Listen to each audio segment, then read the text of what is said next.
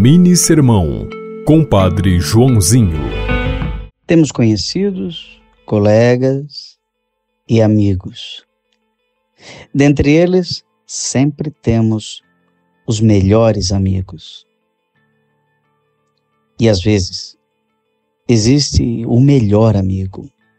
Jesus tinha uma multidão de admiradores, conhecidos, tinha 72 colegas, eram os discípulos, tinha 12 amigos, os apóstolos, tinha João, seu melhor amigo.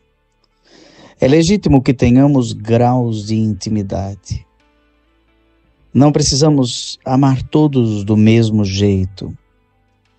Com algumas pessoas, naturalmente temos uma sintonia maior.